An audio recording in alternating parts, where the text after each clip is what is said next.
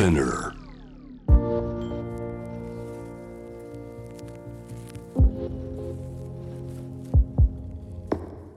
藤原信也新東京漂流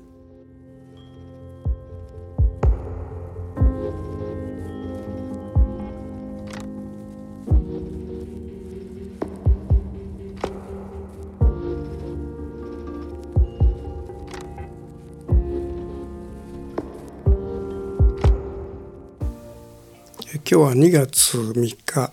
金曜日、えー時計は午前の10時半ぐらいですね。今日はねあの遠くの小学生の声が聞こえてきたり、えーベランダの横の桜の木に、えー小鳥が止まって泣いてますね。えっとこのポッドキャストも今回前回で150回を数えて、えーうんと先週4回残すの4回と言ったんだけど今今から4回ですねこれを含めて、えー今月の27日の月曜日まで、えー4回ということになりますね。あの先月の29日にあの世田谷美術館で行われた、えー祈り展ですね。これが終了して、えーちょっとあの休息に入っているとはいえ事後処理でねいろいろあの今動いてる最中なんだけども。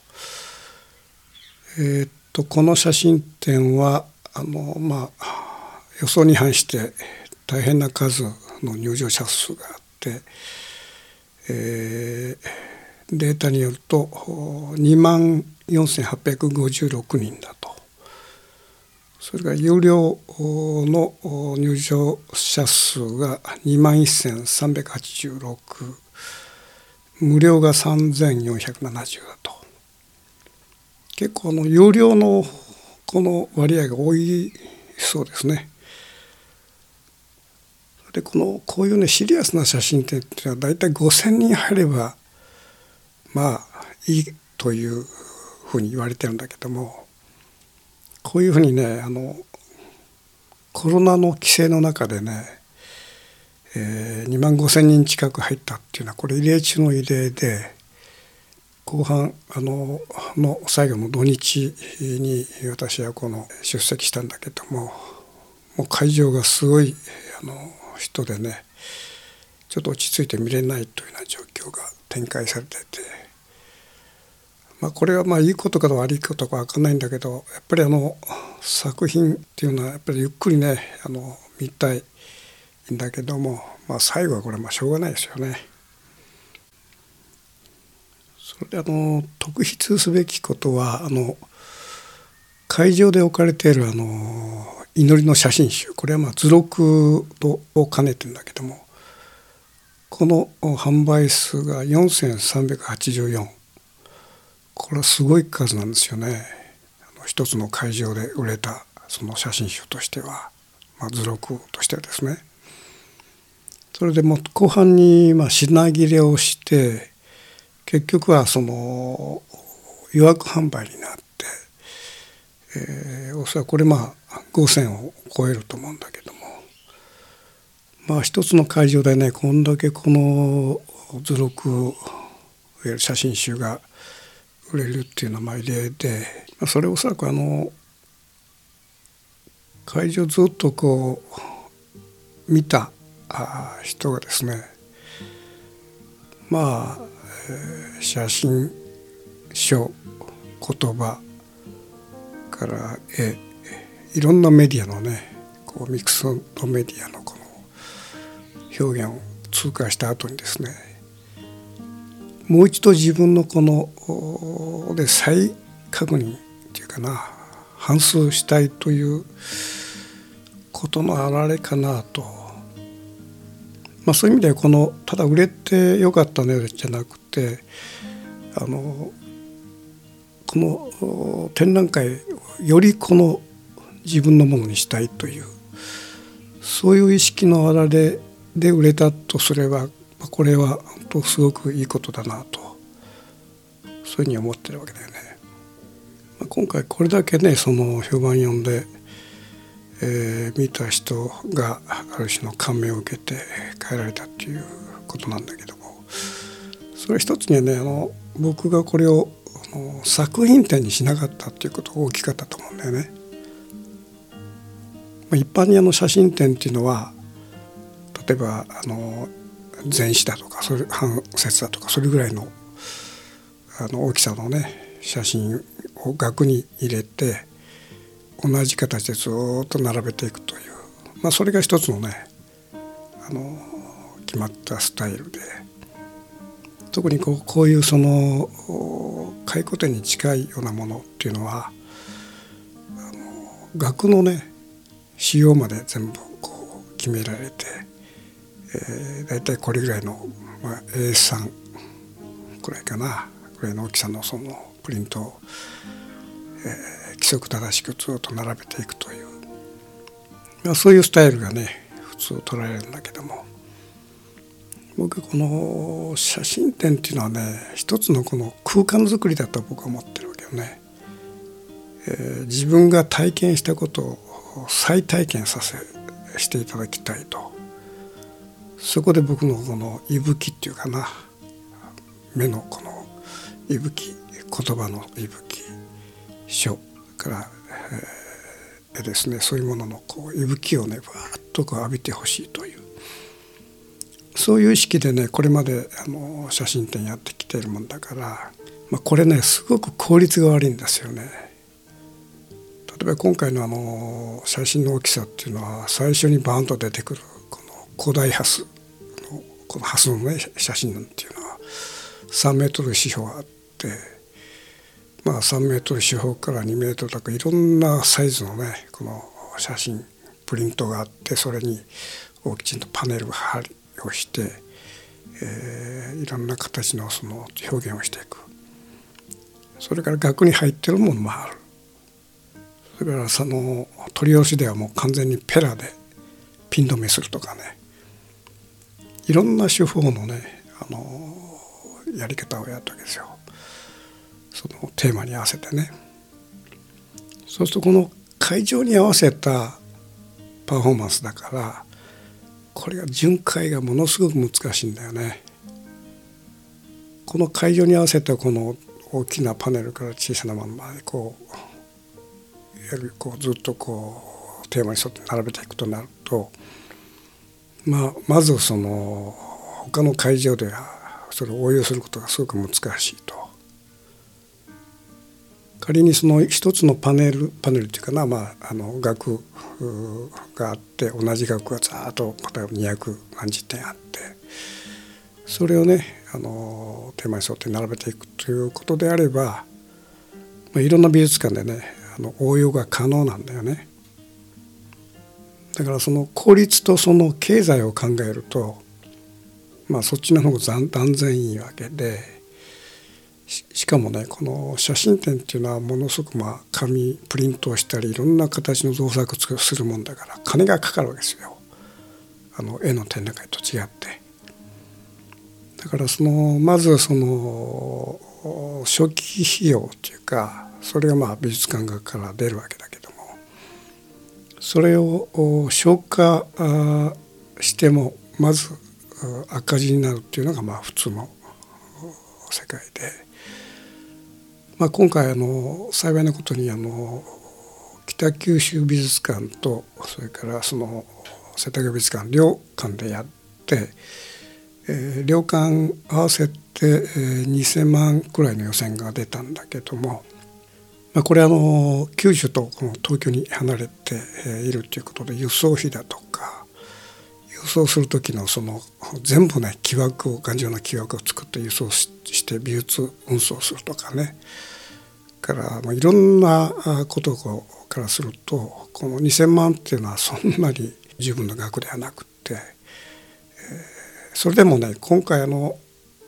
今昨今この美術館っていうのはそのあまり金を出さないという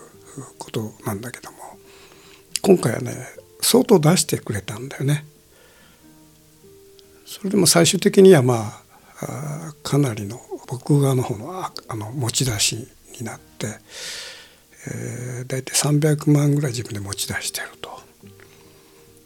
であとまあグッズ販売とかそういうものである程度補填はできるなという感触があるんだけどこれはまあトントンにいけばねいい方でねまあそういう意味でねこの僕はこの写真展っていうのはねあのお祭りと考えてるからあのお祭りでなんか利益上げるってあんまりねそういう世界ではないでしょお祭りっていうのは。だからいかにこのパフォーマンスってお祭りを自分をやりたいようにやるかというそこで、えー、見た側がそのそのパフォーマンスにこう、のオーラを受けてねあの何らかのこのあのいいあの世界を見たというねことであればねそれで OK だと思ってるけよね。で今回ねあの入場者数がねあの特に有料が2万1385人っていうことは、えー、チケット収入だけでね2500万入ってるのねこれはねまあ大変なことでただこのチケット収入っていうのはあの美術館側の収入になるわけですね。っていうのはその大体こういう写真展だと、まあ、5,000人入ればいい方とすればあの美術館側がまあ制作費を出したとして大体トントンくらいになるという感じなのかな。だからまあそういうふうに2万人以上入るという予測があればねもう少しこう、えー、予算が出てたはずなんだけどもまあ、結果的にその、まあ、これ収入があったということはいいことなんだけどもあの制作者とか私にはまあ入ってこないということなんですね。まあ、そんなねこもごものことがあるんだけども、えー、っとお祭りとしてはね僕は大成功したと。まあお金の問題よりもねこう私はパフォーマンスしたとそれを見た側が何か受け取ったとそういうこの非常にこういい関係が生まれた写真展だったなと思うわけね。でまああの僕は土日日曜かなには時々出るようにしたんだけども、まあ、その時にはまああのちらっとこの会場近くに出て、えー、まあいきなりまあサインを始めると、まあ、サイン会やりますという表示をするとねたくさん集まってくるもんだからあの売店の横でね机出してあのちょろちょろやり始めるとあそこに藤原がいるっていうことでわーっとこう本を持って並ぶということが起きるわけですね。だからこの最後のその土日はね僕はあのマラソンサイン会やってやろうかなと思ってたのね、まあ、この両日であの1,000冊 1,000, 1,000人サインをしたいというそういうこうマラソンサイン会やろうという気概があったんだけどもちょうどその時にあの写真集がねもうすでに売り切れちゃってたからできなかったわけよ。まあそれでもねあの他の本だとかこのあのはポストカードだとかそういうものを購入していただいてそこにサインをしていったんだけどもこのサイン会っていうのはねあのずっと並んで延々とこう自分の名前を書くいう作業っていうのははたから見てたら疲れるでしょうみたいなねことをよく言われるんだけども僕はねサイン会っていうのは全然疲れないんだよね。っていうのはねあの要するにまああの押し消せでなんかサイン会、まあ、出版社から頼まれてどっかの書店に行ってその本を積み上げてあの押し消せでねあの並んだ人に一つ一つサインしていくというこういうねルーティンワークだとねやっぱ疲れると思うんだよね。気持ちが入ってないから。だけど僕はねこのサイン会っていうのはすごく面白いと思ってるわけ。それ何かっていうと日頃あの例えば、まあ、この並んでる並んでる人が全て僕のその読者とは言えないけどもまあ仮に写真展に来たと。ということはまあ、えー、私のこの表現を見たいという形で来た人たちそういうそのアクセスの仕方をした人たちが、えー、の顔がね見えるわけよ。だからまあ仮にその本の世界であれあのネットの世界であれねいろんな発信をするわけだけども、まあ、仮に本を売ったとでまあ2万部3万部売れたとで3万人の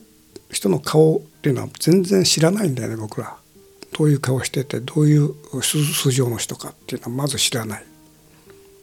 で売りっきりで全くその、えー、発信した側と受けた側の顔っていうものが見えないという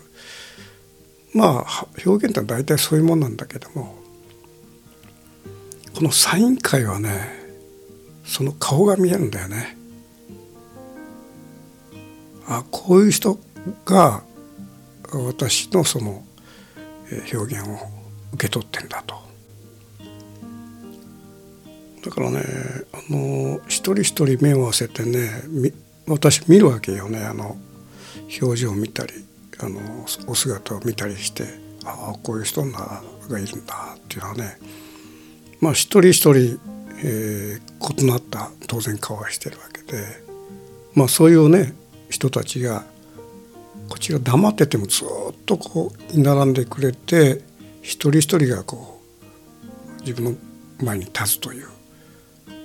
こんなね面白いパフォーマンスはないんだよね。よくねあの本屋でサイン会なんか作家しててねあのまあ、えー、本を出した人の顔もほとんど見ないでさっとサインして渡すみたいなそういうやり方してる人がいるんだけどこれはねあのある意味で損してんだよね。こんな面白い瞬間をねあのただただのルーティンで過ごしてるという、まあ、そういう意味ではまあ私は写真家のもんだからあらゆるものを観察するというこうまあ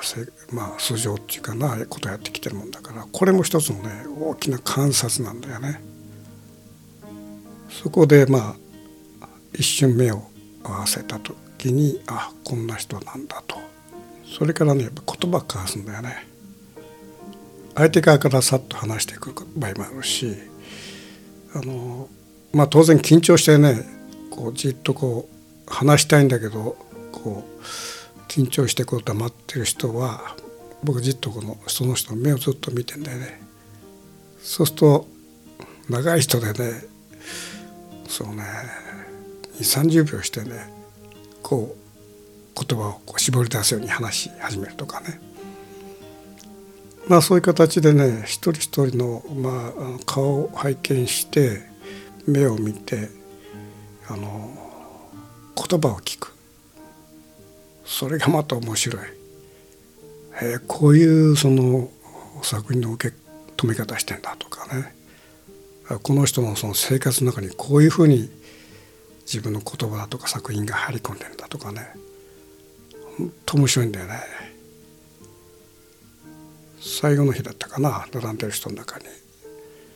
女性で40前後の人方がいらっしゃって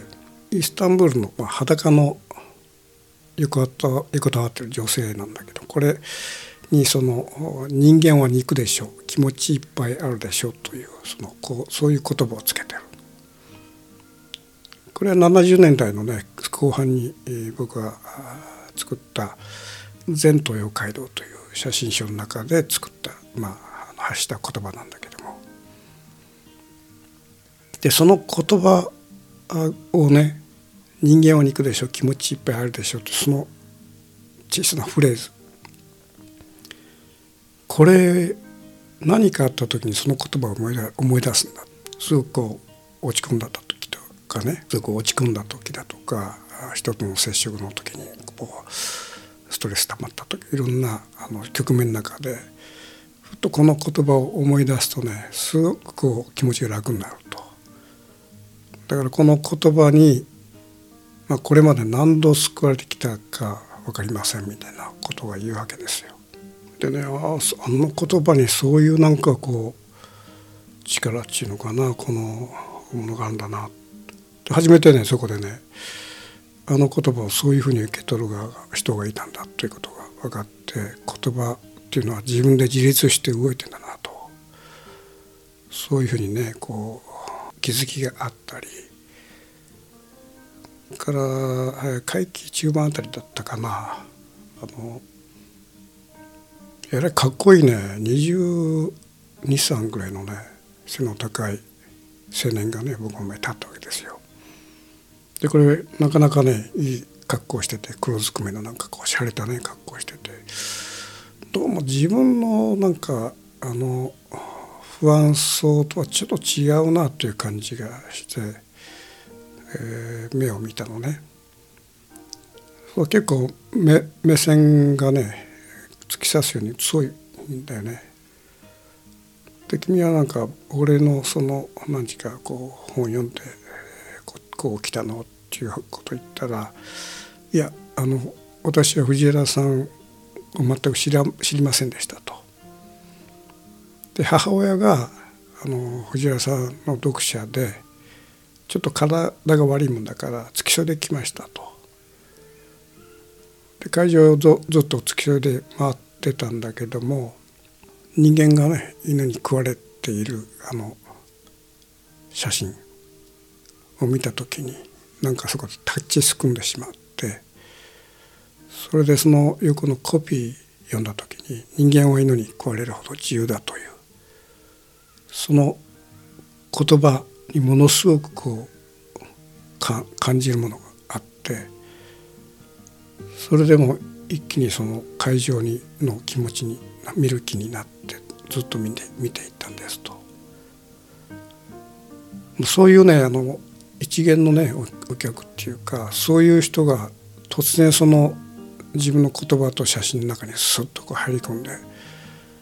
えー、すごいこう気持ちを揺らせる。でこの「人間は犬に食われるほど自由だ」というこのコピーっていうのはねあのまあ今みたいなこの管理社会ガッチガチに固まったねこの管理された世界っていうかな特にこういうその同調圧力の中でずっと生きてきたような青年っていうかなそういうそのあのもうガチガチに固まったその世界の中でこう身をすくめてるようなねあの、まあ、彼なんかには逆にものすごく響いたんじゃないかと。だからむしろそのこの言葉を発した、まあ、80年代よりも、まあ、さらに今の方がねあのこの言葉の力っていうのはさらに大きくなってんじゃないかなっていう、まあ、その青年の、まあ、立ち立ち振る舞いをね見ながらね、えー、感じたりしたわけですよね。それからのこれも最終日だったんだけどもこれもね全くあの僕の不安らしくない青年が3人そうね20代後半から30代前半ぐらいかな。これがちょっとねなんか雰囲気が全く違っててチャラっぽいんだよね。でチャラっぽいけどどっかインテリジェンスもあるみたいなあの3人がいて「君たち何これ？俺と俺の写真って何で来たの?」っつったらいや人のから評判聞いてなんかこう SNS でいろいろ見たらものすごいいろんな評判がいいもんだからちょっと来てみましたと。どうやったの思ったらその僕たちまあ IT の仕事してるんですけども日々もうガサガサガサガサこのパソコンの前でこうガサガサやっててなんかいつも忘れ物をしてるような感じがしてたと。で今日なんかずっと会場巡っていろんなものを見たり、まあ、写真見たり言葉読んだり書を見たり絵を見たりしたらそのなんかすごく気分が落ち着いてすごく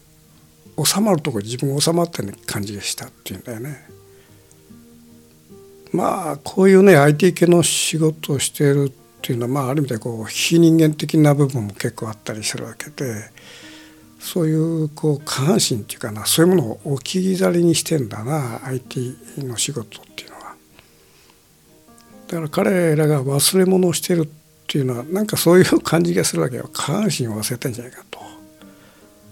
それでそのこの写真展を見てなんか忘れ物がひ一つ一つ拾えたというそれでなんかこ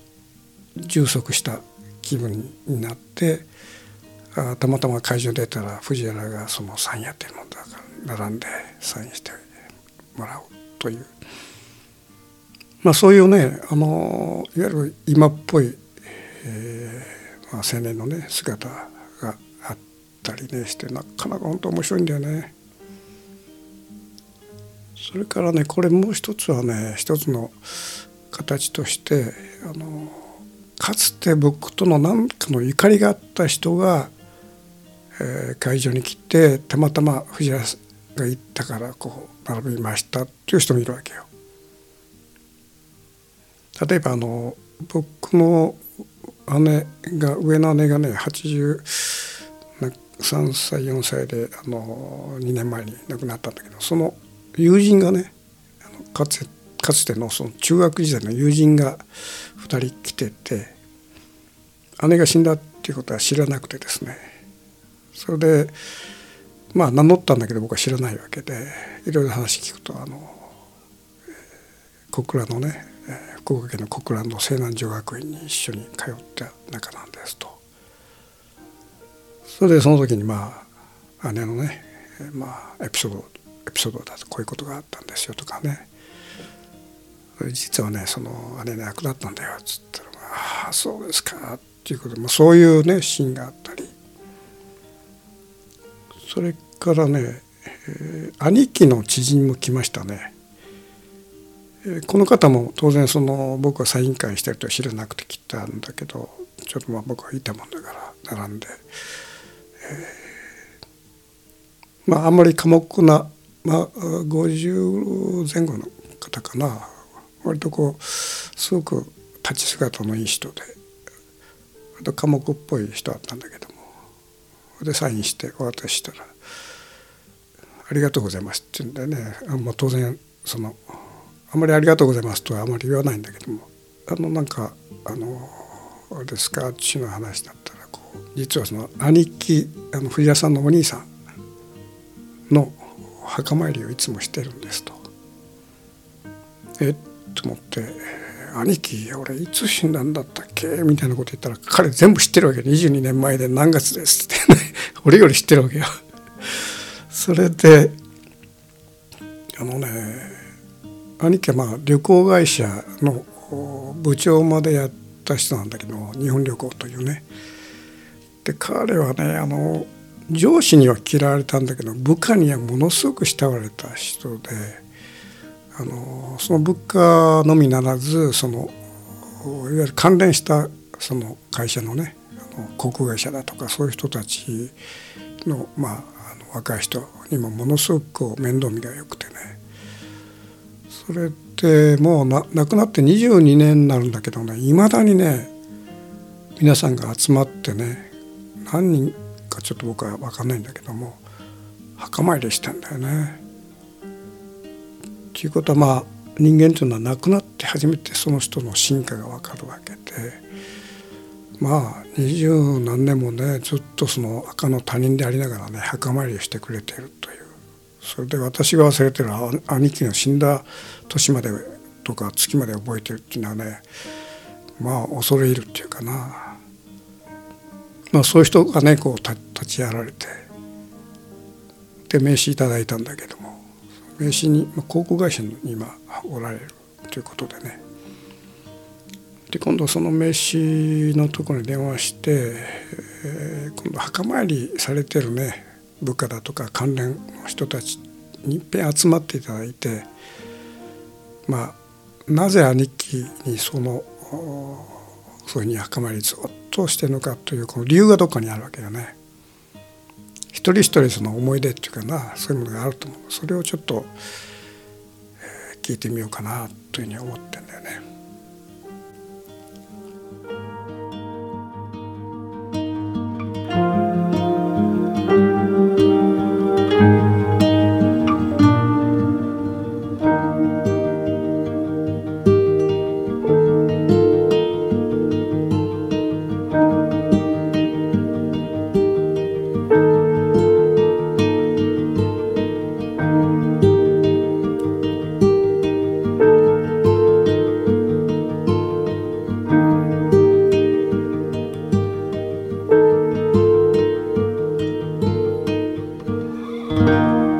藤原信也。新東京漂流。